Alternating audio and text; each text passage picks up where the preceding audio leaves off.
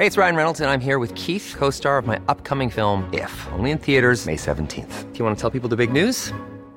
All right, I'll do. Sign up now and you'll get unlimited for $15 a month in six months of Paramount Plus Essential Plan on us. Mintmobile.com slash switch. Upfront payment of $45 equivalent to $15 per month. Unlimited over 40 gigabytes per month. Face lower speeds. Videos at 480p. Active Mint customers by 531.24 get six months of Paramount Plus Essential Plan. Auto renews after six months. Offer ends May 31st, 2024. Separate Paramount Plus registration required. Terms and conditions apply if rated PG. Heraldo Radio 98.5 FM, una estación de Heraldo Media Group, transmitiendo desde Avenida Insurgente Sur 1271, Torre Carrachi, con 100.000 watts de potencia radiada.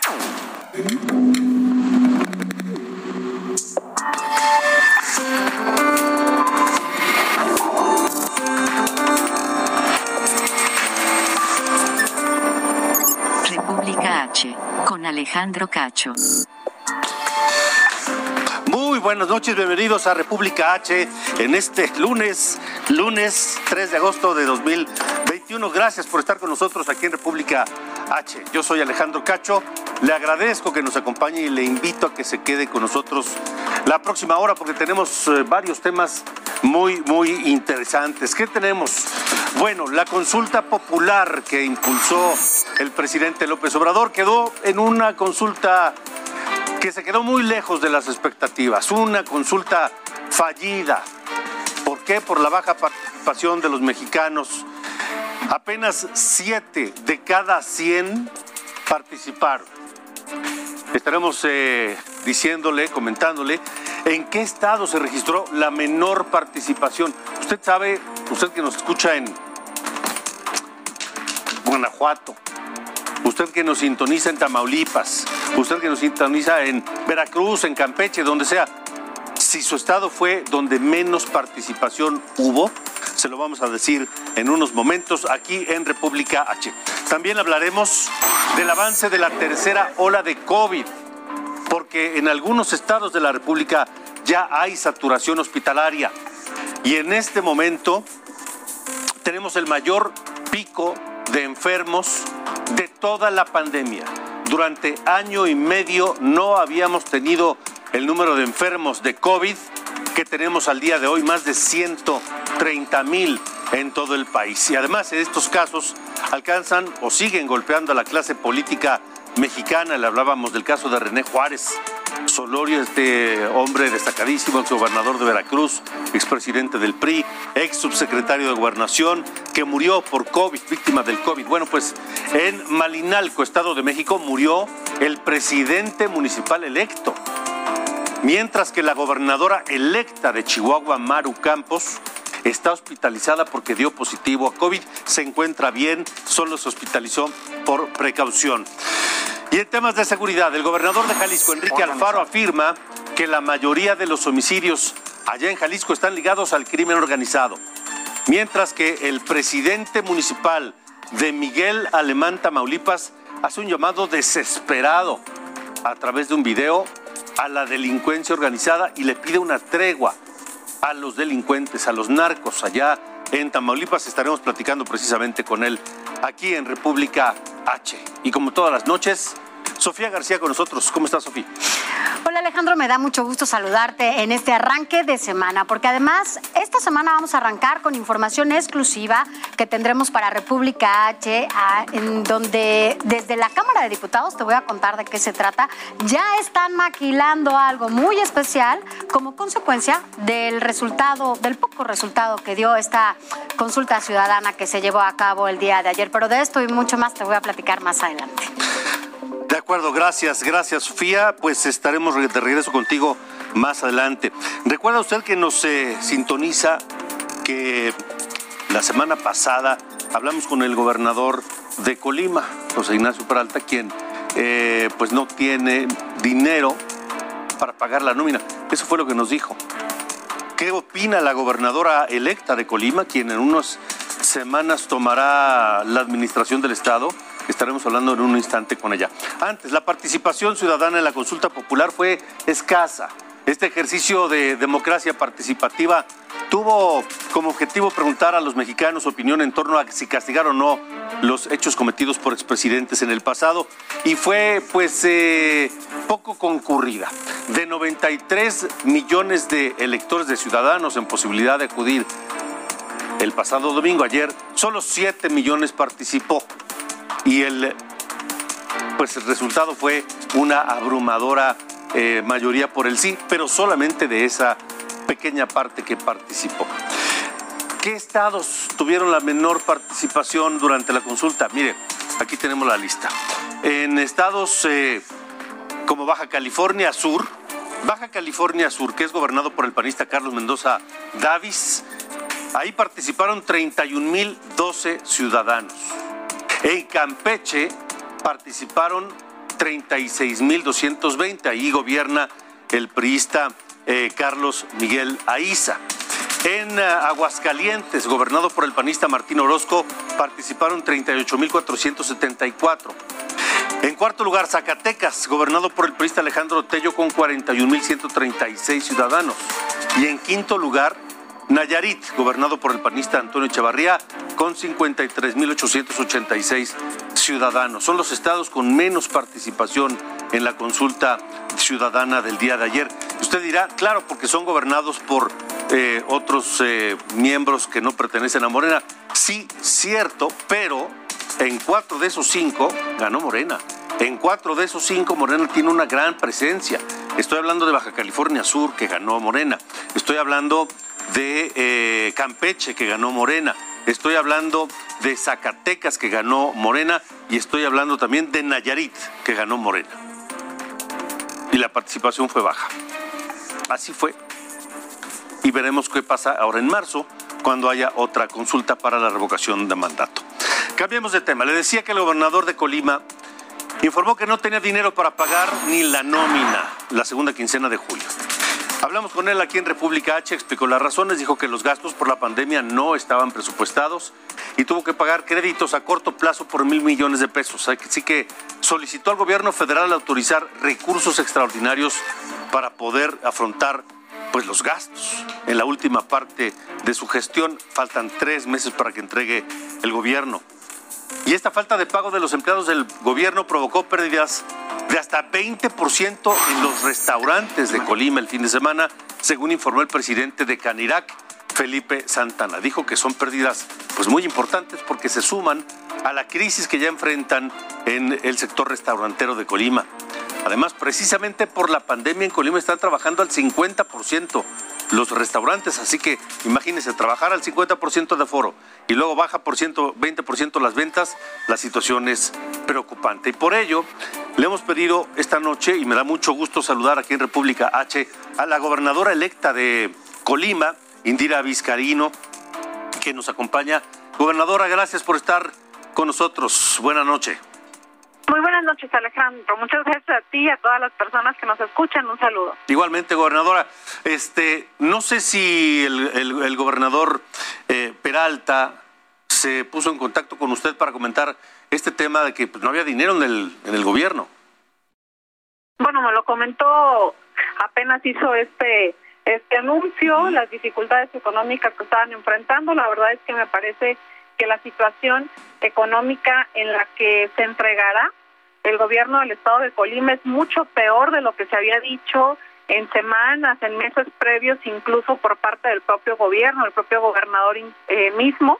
Y por, por, supuesto que es preocupante, a nosotros nos preocupa, nos lastima, sobre todo en función de eh, las dificultades que pueden estar enfrentando estas familias que dependen directamente de su salario quincena tras quincena y sobre todo también si, si tomamos en cuenta que a este gobierno en Colima le restan aún seis quincenas más por pagar y que aparentemente no tendrían recursos para cubrir el resto de estos tres meses de nómina. Y eso es, por supuesto, insisto, bastante eh, preocupante y lastimoso.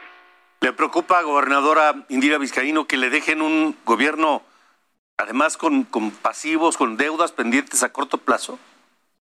Me queda claro que ya es una evidencia que así es como se va a entregar este gobierno, un gobierno en el que se incrementó en prácticamente un 25%, 30% la deuda a largo plazo, en el que todos los cortos plazos que se cubrieron, que son alrededor de mil millones de pesos, se están dejando en deuda a proveedores, en el que se adeuda desde hace ocho meses a varias eh, dependencias que son descentralizadas, como la propia Universidad de Colima, por ejemplo, entre otras. Un gobierno en el que además se tiene un adeudo con el Instituto de Pensiones, en donde se debe al IMSS, al SAT incluso. Entonces, por supuesto que nos estamos dando cuenta, insisto, que la circunstancia en la que vamos a recibir el gobierno será compleja, mucho más compleja de lo que nos imaginábamos, pero también al final del día concluir en Colima con una etapa de 92 años de gobiernos priistas en los que un poco se venía haciendo oídos sordos a lo que realmente estaba sucediendo al interior, en el que no se tomaban medidas para mejorar los procesos de austeridad y del gasto público, pues ahora ese es el gran reto que nosotros tendremos en esta entidad. Seguramente no será sencillo, seguramente muchas de las decisiones que se tengan que tomar por responsables que éstas sean no necesariamente serán las más populares para algunos sectores, pero tendremos la enorme tarea de ir enderezando el barco y las finanzas públicas del Estado. Claro. Eh, ya, ya, ya hay sobre la mesa algunas posibles decisiones para tomar en los primeros días en que tome las riendas del gobierno? Sí, por supuesto, incluso lo dijimos desde la propia campaña, nuestra propuesta de reestructura del gobierno mismo, en donde se van a disminuir el número de secretarías para poder reducir algunos espacios de primer nivel de confianza, estas direcciones generales, coordinaciones, superdirecciones, que a veces duplicaban funciones en las diferentes secretarías y que de esos ahorros también podamos un poco fortalecer la garantía del pago de las y los trabajadores que son los que verdaderamente hacen el trabajo duro en un gobierno estatal. Por otra parte, tendremos que revisar todo lo relacionado con el gasto de la oficina del propio gobernador. en Colima, el gasto de la oficina del gobernador es, es excesivo y nosotros tendremos que también tomar cartas en el asunto para, insisto, aplicar un programa de austeridad que sea bastante profundo y que se gaste menos en el gobierno mismo para poder redirigir estos recursos a lo que realmente es indispensable para el funcionamiento en beneficio de la gente. ¿Cuáles son los gastos excesivos en la oficina del gobernador? Bueno, pues es que estamos hablando, tendremos que revisar cada uno de los conceptos, pero estamos hablando de que solamente en la oficina del gobernador se gastan alrededor de millón y medio de pesos mensuales, más allá de todo lo que está en, en oficinas eh, alternas, que lo que tiene que ver con logística y demás. Eh, sin lugar a duda, nosotros tendremos que estar revisando eso. Se habla de un gasto excesivo en vuelos de avión, por ejemplo, en algunos incluso que se han contratado particulares o privados. Nosotros tendremos que hacer un ajuste bastante eh, importante hacia el interior. Gobernador, estamos platicando con la gobernadora electa de Colima, Indira Vizcaíno. ¿Ha hablado ya con, uh, no sé, con, con, el secretario de Hacienda o con eh, eh, la directora del SAT o con eh, funcionarios federales para tratar pues de amainar un poco la situación tan compleja económica y financieramente que se viene ahora cuando asuma la gubernatura de Colima? Bueno, hablamos hace algunas semanas con el secretario de Hacienda. El acuerdo fue que conforme se acercara el cambio de gobierno, tendríamos una reunión en lo particular para ver con más detalle las circunstancias del estado de Colima. Recordemos que hay 15 estados que van a cambiar a partir del 31 de agosto. Colima es de los últimos, el primero de noviembre. Entonces, esperaremos nuestro turno, pero por supuesto que ya se ha hablado de que es un estado con complicaciones y que tendremos que plantear algunas estrategias también de manera conjunta con el gobierno de México. Eh, ¿Habló de esto con el presidente López Obrador? Sí hablamos de, de este tema con el presidente, sin embargo, no hablamos de todos estos detalles que apenas están surgiendo durante esta semana, ¿no? Es decir, no teníamos esta información, eh, la información que está en las páginas de transparencia del gobierno del Estado, pues no es clara y es apenas un tema que se destapa o que se declara y se decanta hace un par de días. Esto es algo que aún no hablamos con el presidente. Gobernadora, ¿está molesta por, por esas cosas que aparentemente se querían echar abajo del tapete antes de que llegara? Estoy indignada. Me, me lastima, me enoja, no en lo personal, sino que se intente eh, cubrir con un dedo todo lo que se ha hecho mal, que se intente decir que eh, las cosas se salieron de control por una pandemia cuando el recurso que el gobierno estatal invirtió en la misma fue mínimo, si es que lo hubo. Me molesta que se piense que se puede engañar a los colimenses encontrando justificaciones cuando durante los seis años no se hizo ningún esfuerzo por gastar menos, no se hizo ningún esfuerzo por eh, trabajar con austeridad real y creo que más cuando tenemos un estado tan complicado, es decir, el actual gobierno recibió el estado con una deuda a largo plazo de 2.800 millones de pesos, cuando el gobernador anterior la había recibido en 800, es decir, le incrementó en 2.000 millones. Y si de por sí sabías que las circunstancias eran complicadas, como seguir el mismo ritmo de gasto me parece que, que es irresponsable, por decirlo menos. Entonces, claro que indigna, pero bueno, también ya, o sea, al final eh, estamos a tres meses de que concluya esta administración, nosotros tendremos que actuar, insisto, de manera responsable y eso será lo que haremos a partir del primero de noviembre en todo lo que corresponda. Y si algo pudiésemos hacer desde antes del primero de noviembre, no escatimaremos en ello. Esta, esta, esta situación eh, más compleja de lo que le habían dicho, de lo que esperaba, le ha hecho cambiar, modificar la ruta, las estrategias, eh, una vez que asuma el gobierno de Colima? Nosotros ya teníamos claro que tendríamos que trabajar en un programa de austeridad intenso. Desde la propia campaña habíamos planteado la reestructura.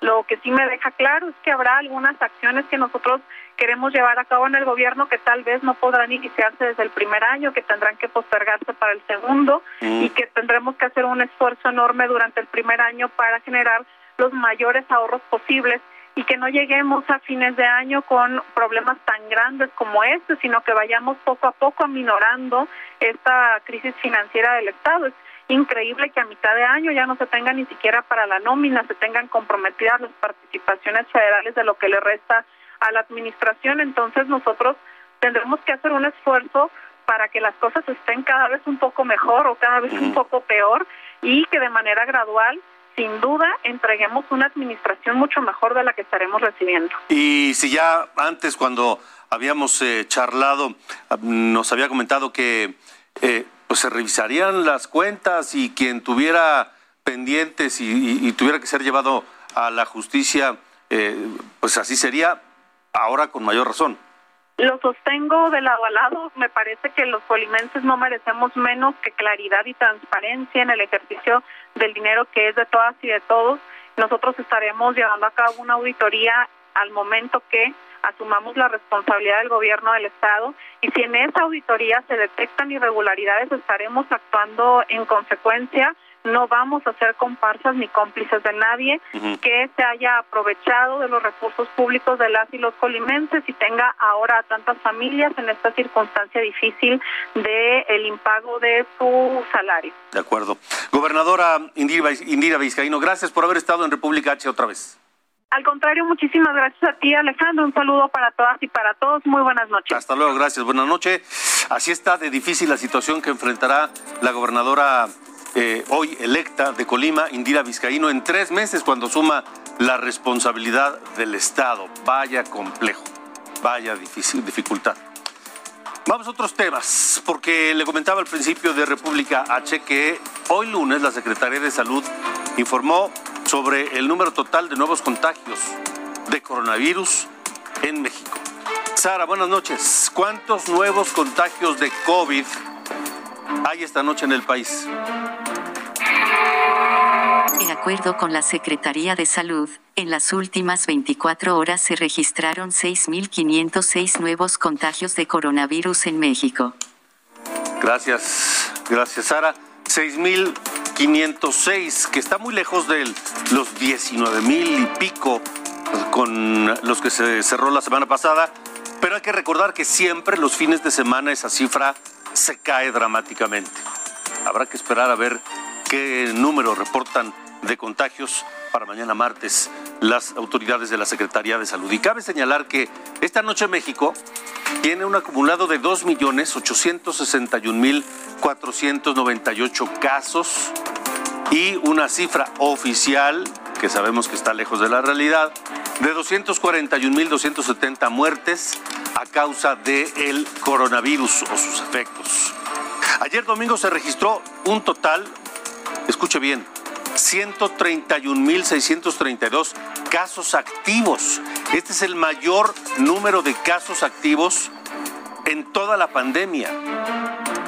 Los casos activos son los que en este momento están enfermos o que en los últimos 14 días han tenido síntomas de COVID. Esta cifra rebasa la más eh, elevada que se registró durante la primera ola de la pandemia y también durante la segunda ola. En la primera ola hay que recordar que en la primera ola del el caso más eh, o el número más alto fue de 69.419 casos el 19 de diciembre de 2020, 69.419 casos. El eh, segundo pico en la segunda ola de COVID fueron 97.418 casos el 30 de enero de este año. Y al día de ayer, en la tercera ola, el número más alto por mucho, 131.632 casos. Esto es más del doble del pico más alto de, de casos activos en la primera ola hace un año más del doble. Respecto a los cinco estados que en este momento concentran el mayor número de casos activos en el país, es decir, las personas contagiadas o que han tenido síntomas en los últimos 14 días, ah, ah, está como sigue. Las cinco entidades con mayor número de casos están, primero Ciudad de México, lógico por la cantidad de gente que vive aquí, 36.531 casos activos al día de hoy, en este momento. Ciudad de México, primer lugar. Estado de México, segundo lugar, con 12.749 casos. También se entiende por la población. Tercer sitio, Jalisco, con 7.246 casos activos de coronavirus. Cuarto lugar, Nuevo León, con 7.191 casos activos. Y quinto lugar, Veracruz, con 4.973 casos activos de COVID. Pero a pesar de todas estas cifras, a pesar de todas las muertes, a pesar del drama que parece que ya se nos olvidó de cuando no había camas, cuando no había respiradores, cuando no había tanques de oxígeno disponibles para la gente enferma, pese a las restricciones y todo esto, en Cancún, por ejemplo, el principal destino turístico del país, los, turistas, disfrutan pues de bares, de discotecas, de antros, de restaurantes, sin miedo al COVID, en medio de la tercera ola. Por ejemplo, en el kilómetro 9 de la zona hotelera, que es famoso, que es donde se, se concentran todos estos sitios, pues hay cientos o miles de turistas que se congregan sin cubrebocas y sin sana distancia allá en Cancún. A partir de esta semana dejaron de operar las unidades en Minela en San Luis Potosí. Este tipo de instalaciones temporales fueron habilitadas para combatir la tercera ola de COVID en siete municipios potosinos. Sin embargo, las autoridades informaron que tras la suspensión, quienes eh, tengan síntomas de COVID deberán acudir a unidades monitoras ubicadas en las siete jurisdicciones sanitarias donde se ofrecen consultas ambulatorias y se identifican casos moderados o graves. Eso allá en San Luis Potosí. En Oaxaca, el secretario de Salud, Juan Carlos Márquez, informó que se reportan 18 hospitales saturados con pacientes de COVID. Ante este escenario ya se comenzó un programa de reconversión máxima para contar con más camas disponibles. El secretario de Salud de Oaxaca dijo que hasta el momento son cerca de 220 personas hospitalizadas y por ello se busca realizar un balance a fin de atender a los pacientes y también distinguir a quienes padecen de otras patologías en las unidades médicas allá en Oaxaca. Esa es la situación en Oaxaca. En Chihuahua, la gobernadora electa, María Eugenia Campos, informó que fue hospitalizada porque dio positivo a COVID.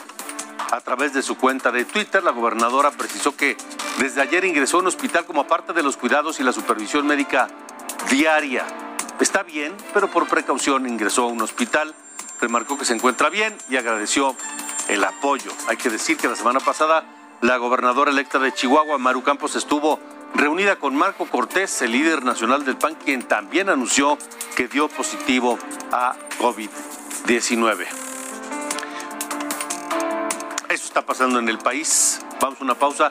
Tenemos mucho más aquí en República H, así que no se vayan.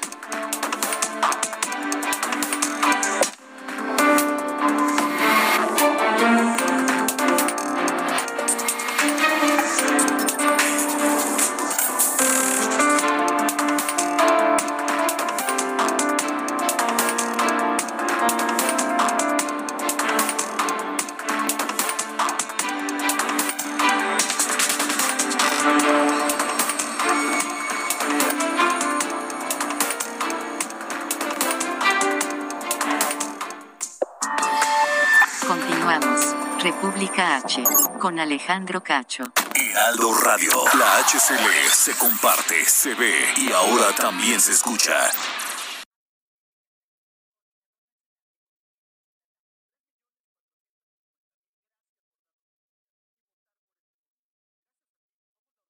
Heraldo Radio, la HCL se comparte, se ve y ahora también se escucha. Continuamos. República H. Con Alejandro Cacho. Somos más que un periódico. Comscore coloca al heraldodemexico.com.mx como el tercer medio con periódico impreso más leído en el país. Se debe a los 18.457.000 usuarios que visitaron la página durante junio.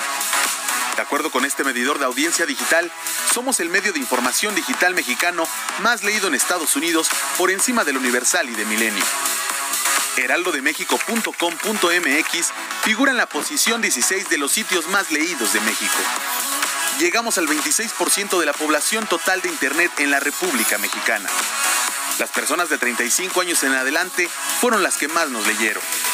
El Heraldo de México ha tenido un crecimiento de más de 33 mil por ciento desde agosto de 2017 a junio de 2021. Y vamos por más. Heraldo Televisión. Bueno, seguimos aquí en República H. Gracias por sintonizarnos en toda la República Mexicana y en los Estados Unidos, a donde no enviamos un saludo hoy al iniciar el programa, pero lo hacemos ahora cuando son las 8.30, 8.31 ya tiempo del centro de la República Mexicana. Vamos contigo, Sofía García. Esto es República H. Gracias, Alejandro. Bueno, pues ya lo comentabas tú al inicio de este espacio. Finalmente, pues ya pasó la primera consulta popular nacional organizada por el INE. Ya vimos cuáles fueron los resultados, poco menos del 8% de la participación ciudadana. Y ahora ¿Qué sigue? Bueno, pues varias voces al interior de Morena ya hablan de la conformación, ya sabes, de un tribunal de los pueblos y la Comisión de la Verdad para que se juzgue públicamente a los expresidentes. Sin embargo, pues nos adelantan eh, desde la Cámara de Diputados, el diputado de Morena, Sergio Gutiérrez Luna, que su partido, desde el Poder Legislativo, ya tiene lista una iniciativa para la creación de una Comisión de la Verdad, hecha, por cierto, por Pablo Gómez desde hace ya un par de años en esta legislatura, la cual justamente busca replicar un modelo que ya existe en congresos como el de Estados Unidos, donde este tipo de comisiones generan un efecto con consecuencias políticas y que a veces incluso se anteponen a las jurídicas. Escuchemos lo que dijo Sergio Gutiérrez en exclusiva para República H. La gran diferencia aquí es la voluntad política hay voluntad política para hacerlo. ¿Cómo lo vamos a denominar? Tribunal del Pueblo, Comisión de la Verdad, Fiscalía o Procuraduría, como tú quieras. Lo vamos a ver. Pero el tema es la voluntad, la intención real, verdadera de desentrañar la verdad. Eso sí existe ahora a diferencia del pasado.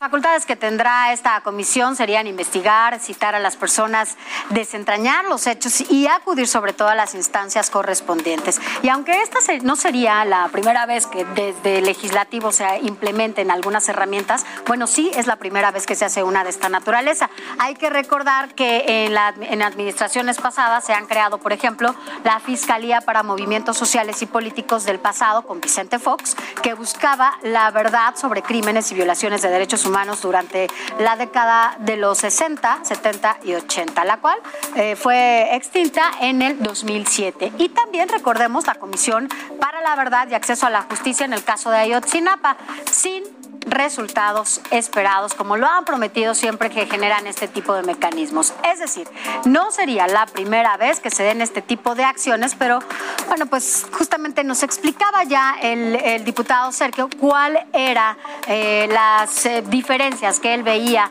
que se daban entre estas comisiones que ya se han creado con anterioridad y la de ahora. Ahora, ¿de qué se trata esta comisión? Esto fue lo que nos dijo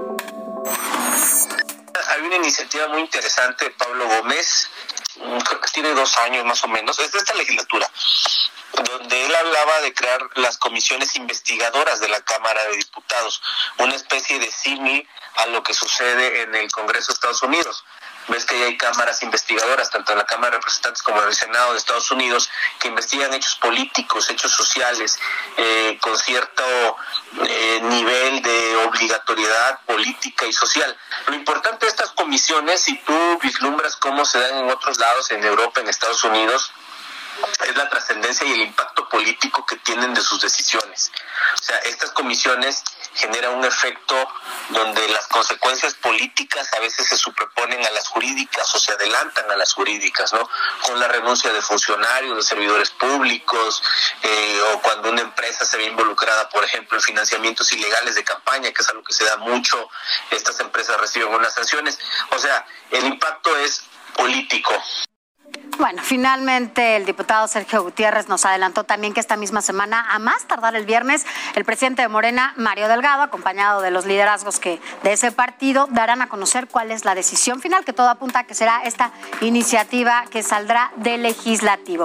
Y en otros temas rápidamente, nos aseguró también que en otra de las sesiones del periodo extraordinario, que será el próximo 11 de agosto, no el día de mañana, ya se dará por fin o se tratará por fin los desaforos pendientes, que bueno, pues ya sabes que eh, están desde hace cuánto tiempo ahí discutiéndose y no se llevan al Pleno. Y también nos aseguró que será Morena quien ocupe el primer año de la próxima legislatura, la mesa directiva y el PAN será quien presida la Junta de Coordinación Política por ser esta fuerza, bueno, pues la segunda allá en la Cámara de Diputados. Así que bueno, no pueden ocupar al mismo tiempo Morena, el mismo partido, pues Morena y la, eh, la mesa directiva y la JUCOPO. Por eso están haciendo estos cambios. Pero bueno, pues así la información que nos da hoy Sergio Gutiérrez, quien estará en la mesa directiva el primer año de la próxima legislatura. Alejandro.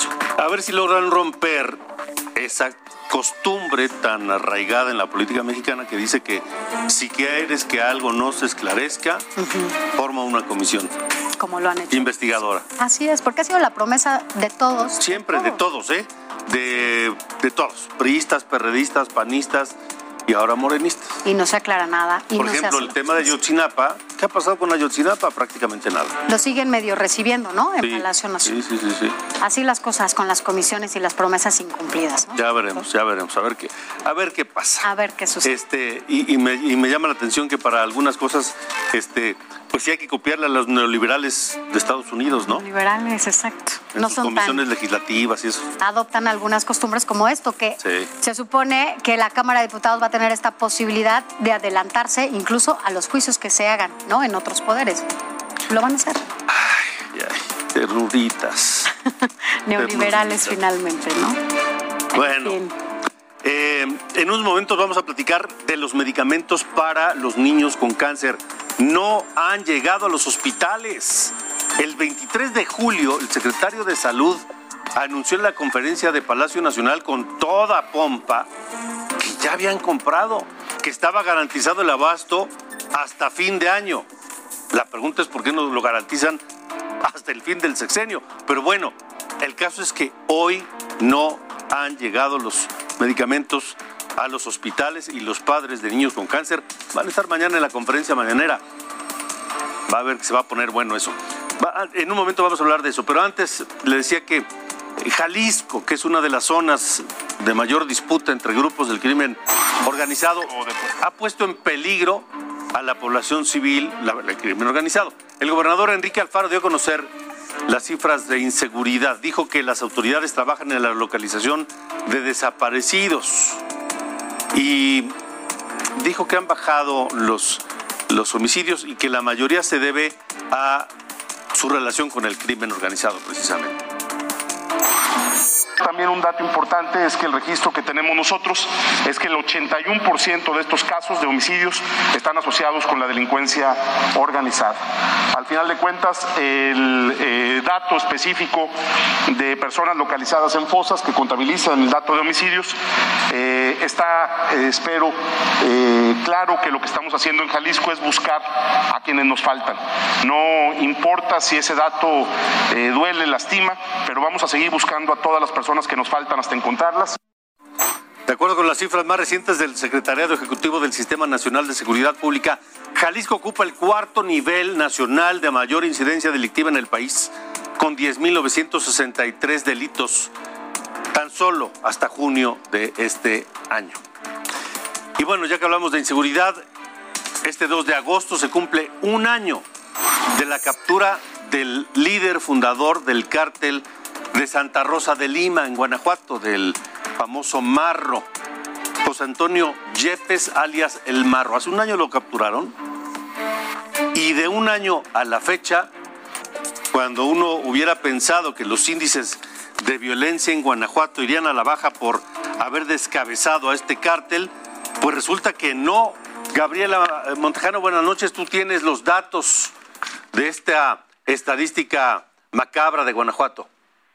Hola Alejandro, ¿qué tal? Muy buenas noches. Pues sí, fue la madrugada del domingo 2 de agosto del 2020 en Franco Tavera, una comunidad de Juventino Rosas, en donde fue capturado José Antonio Yepes El Marro, el líder fundador del cártel de Santa Rosa de Lima. A un año de su captura, eh, que en esta pugna con el cártel de Jalisco Nueva Generación, pues azoró la zona Laja Bajío, los crímenes se mantienen y la tranquilidad prometida pues no ha llegado a las familias de la región. La noticia se confirmó aquel día. Por fin habían atrapado al capo que cinco veces antes había logrado escapar y las felicitaciones de panistas para el gobernador Diego Rodríguez Vallejo y de morenistas para el presidente de la República Andrés Manuel López Obrador llenaron aquel día las redes sociales alimentando la esperanza de que la violencia cesaría. Los ciudadanos que vivieron extorsiones, desapariciones, asesinatos en plena vía pública y a la luz del día, las ráfagas de balas a negocios o el temor de toparte con uno de los aliados del marro comenzaron a crecer eh, y a creer que la delincuencia se acabaría.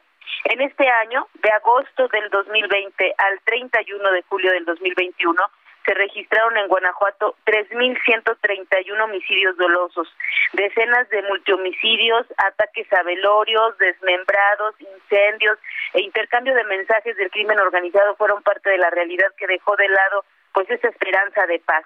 Las desapariciones continúan, las masacres no cesan y las extorsiones se han intensificado. De acuerdo al comparativo de causa común de los municipios con más homicidios dolosos en el país, en de enero a junio del 2021, es decir, el último semestre, Celaya se mantiene en la lista con 176 ejecuciones y León con 342. En este último semestre, Guanajuato encabeza la lista de más de tres estados con mayor alza en casos de extorsión con 1.100%, cuando a nivel nacional el registro de extorsión aumentó solo un 6% de enero a junio del 2021. En narcomenudeo, Guanajuato tiene la tasa más alta de delitos de narcomenudeo registrados en el 2021 con 188% a nivel estatal. Y el municipio de León se mantiene en el primer lugar al aumentar de 5.500 casos en el primer semestre del 2020 a 9.821 casos en este 2021. Y bueno, aunque el gobernador de Guanajuato presumió la captura como un trofeo, repitiendo en decenas de ocasiones que con al haber atrapado al marro esperaban un descenso en las ejecuciones y la violencia, la realidad es que la situación cambió para los ciudadanos. Por unas semanas disminuyó el ritmo de homicidios en la región Laja Bajío, pero mientras las autoridades insisten en que el cártel de Santa Rosa de Lima esté extinguido, la violencia por la lucha del territorio continúa. En este último año, además, hay que recordarle a todo el auditorio, se encontraron fosas con decenas de cuerpos atribuidas a este grupo criminal en Salvatierra, en Celaya, en Juventino Rosas, en Cortaseara y Cámbaro pero no todas las víctimas han sido identificadas ante una fiscalía que ha estado rebasada en la capacidad. Y en este periodo también se reportaron capturas claves como la del jefe de plaza José Alfredo Sánchez El Yello y Adán alias El Azul, quien presuntamente sería el sucesor de Antonio Yepes. Esa es la situación que en este momento se vive pues en esta región Laja Bajío que está pues comprendida por varios municipios y es una de las zonas más golpeadas por esta situación en Guanajuato, Alejandro. Muy complejo escenario, Gabriela Montejano, gracias por el reporte desde Guanajuato, que pareciera que muerto el perro se acabó la rabia, pero no. Y en algunos rubros de la inseguridad, la situación es todavía el doble de dramática y complicada allá en Guanajuato. Gracias, Gabriela, buenas noches. Buenas noches. Y mire, de Guanajuato vamos a Tamaulipas porque cómo estará la situación allá, particularmente en Ciudad Alemán, donde el propio presidente municipal tiene que pedirle una tregua a los narcotraficantes. Decirle a la delincuencia organizada que, eh, que ya no queremos, que ya no queremos más guerra, que no queremos más confrontación. Este, y esto lo digo para todos los la, la delincuencia organizada, no lo digo para un solo grupo. Lo digo para todos, no queremos ya más violencia, queremos tranquilidad, paz social, treguas como las que se han dado en otros lugares para poder que haya paz y seguridad. Y espero que esto, eh, pues yo sé que va a generar polémica le tiene que pedir tregua a la autoridad al narcotráfico. Y claro, un presidente municipal solo no puede, evidentemente. Los niños con cáncer siguen sin recibir sus medicamentos. Estaremos hablando de eso en un momento más. Antes, Sofía García. Esto es República H. Gracias Alejandro. Vámonos rápidamente a un recorrido por la República. Y es que a partir del 8 de agosto los autos que no tengan placa Jalisco del Estado deberán tramitar un pase de estancia temporal. La vigencia será de 30 días y el usuario podrá administrarlo para transitar por el área metropolitana de Guadalajara. Este trámite, por cierto, será gratuito, pero si el vehículo excede los días permitidos, será sometido a verificación vehicular con un costo de 500 pesos. Y en otro estado, legisladores de Baja California impugnaron ante la Suprema Corte la ley que reglamenta el uso de agua en el estado. Es una propuesta por el gobernador del estado, Jaime Bonilla, para municipalizar el agua. La gobernadora electa, Marina del Pilar, precisó que revisarán la reforma para revertirla, ya que además fue un tema que no se trató en el proceso de transición. Y en más información, la Comisión Nacional del Agua y la Agencia de Protección Ambiental de Estados Unidos se reunieron para dar solución a la contaminación del río Tijuana. Presentaron 15 proyectos con propuestas para sanear el agua y se trabajará en conjunto con autoridades federales y también con el gobierno de Tijuana. Y ahora vámonos hasta Guerrero, porque allá pueblos indígenas de ese estado exigieron la destitución del diputado morenista Alfredo Sánchez Esquivel, a quienes acusan de hacerse pasar por indígena. Pidieron una disculpa por parte del funcionario por pisotear la etnia y que presente además una historia de los servicios que ha desempeñado como persona indígena. Hasta aquí este recorrido por la República, Alejandro. Gracias, gracias Sofía, gracias Sofía García. El pasado 23 de julio, en una conferencia de prensa en Palacio Nacional, era martes, el día en que se habla de la salud, en esa conferencia de prensa, el eh, secretario de Salud, Jorge Alcocer, habló. Y ahí, delante del presidente López Obrador, volvió a mentir. Porque dijo que ya estaba comprado y garantizado el abasto de medicamentos y habló particularmente de los medicamentos y tratamientos oncológicos por lo sensible del tema. Y dijo que estaba garantizado para el resto del año. 23 de julio. Terminó julio y no han llegado los medicamentos. Hoy, a través de un comunicado, se informa que los niños, los papás de niños con cáncer, se presentarán mañana a la conferencia mañanera con el presidente López Obrador. Pero prefiero que nos lo cuente esto mismo Israel Rivas, que es uno de pues, los padres de este movimiento, de Movimiento Nacional por la Salud papás de niños con cáncer. Hace Israel, gracias por estar aquí en República H. Alejandro, muy buenas noches. Te saludo con mucho gusto, como siempre. Es un placer platicar contigo y con el auditorio. Tus órdenes. Igualmente, Israel. Eh, nosotros estábamos esperando, te lo confieso, en la redacción de este programa, para dejar pasar unos días antes de abordar el tema. Pero ya estábamos a punto de hacerlo cuando llega el comunicado esta tarde de parte de ustedes anunciando que nos quieres decir Claro, vamos a ir a la mañanera a solicitar de manera formal, haciendo uso del ejercicio del derecho de petición consagrado en el artículo octavo de la Constitución, para que el gobierno federal muestre y transparente los convenios y los contratos por medio de los cuales dice que ha adquirido los medicamentos, dice que ha adquirido, dice a través de un Power, de, de una lista de Excel, pero la realidad dista mucho de lo que esta famosa frase anunció el secretario de salud de misión cumplida, presidente, porque los medicamentos, en el mejor de los casos, están llegando a cuentagotas a los hospitales, en el peor de los casos, no han llegado. Y es que te quiero decir, Alejandro, que es muy diferente decir, ya comparamos los medicamentos y este gobierno vuelve a mentir.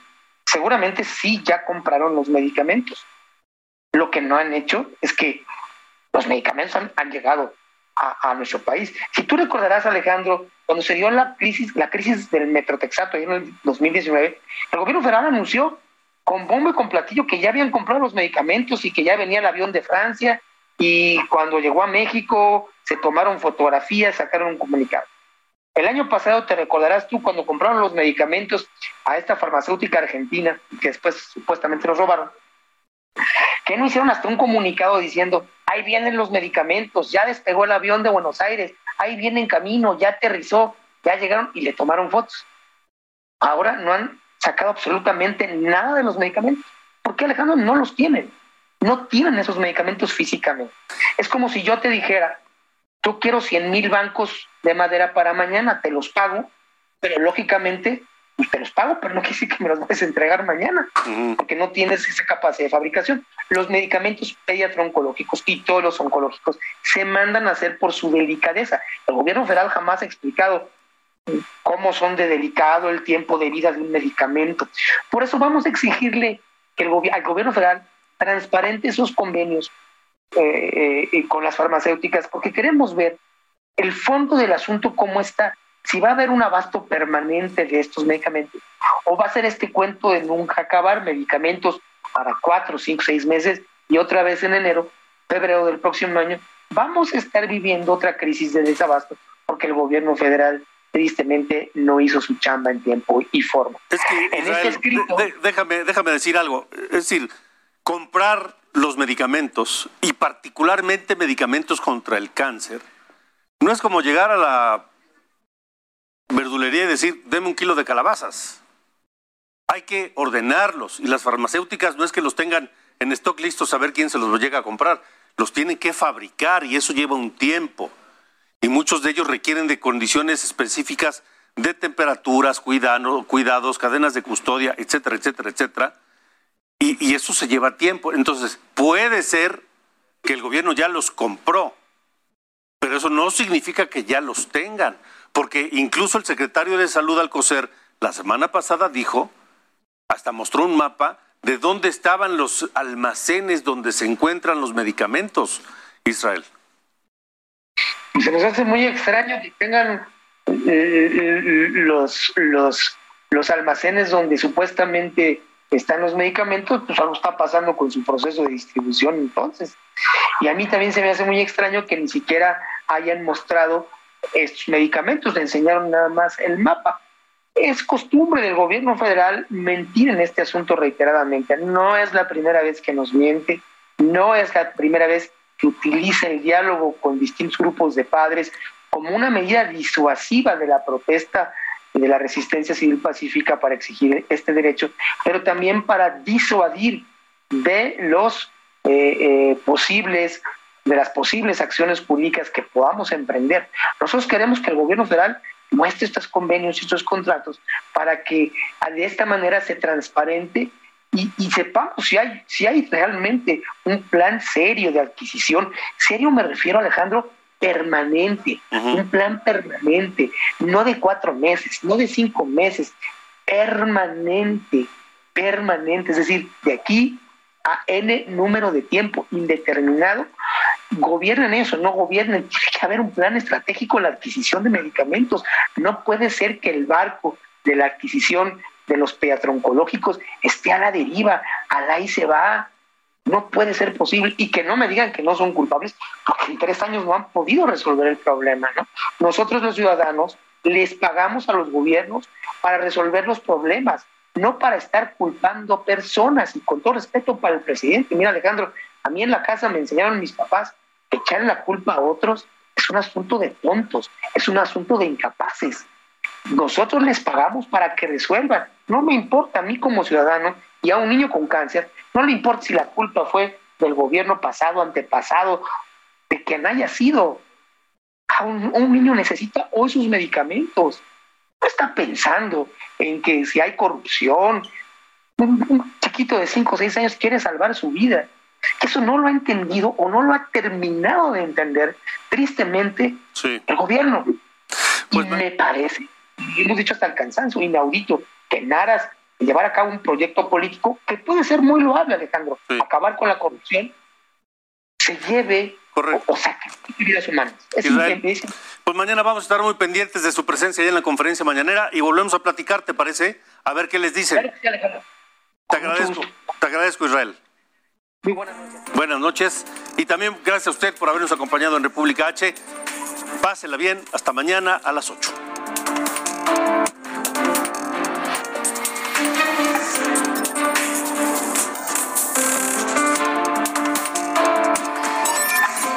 Esto fue República H con Alejandro Cacho. Heraldo Radio, la HCL se comparte, se ve y ahora también se escucha.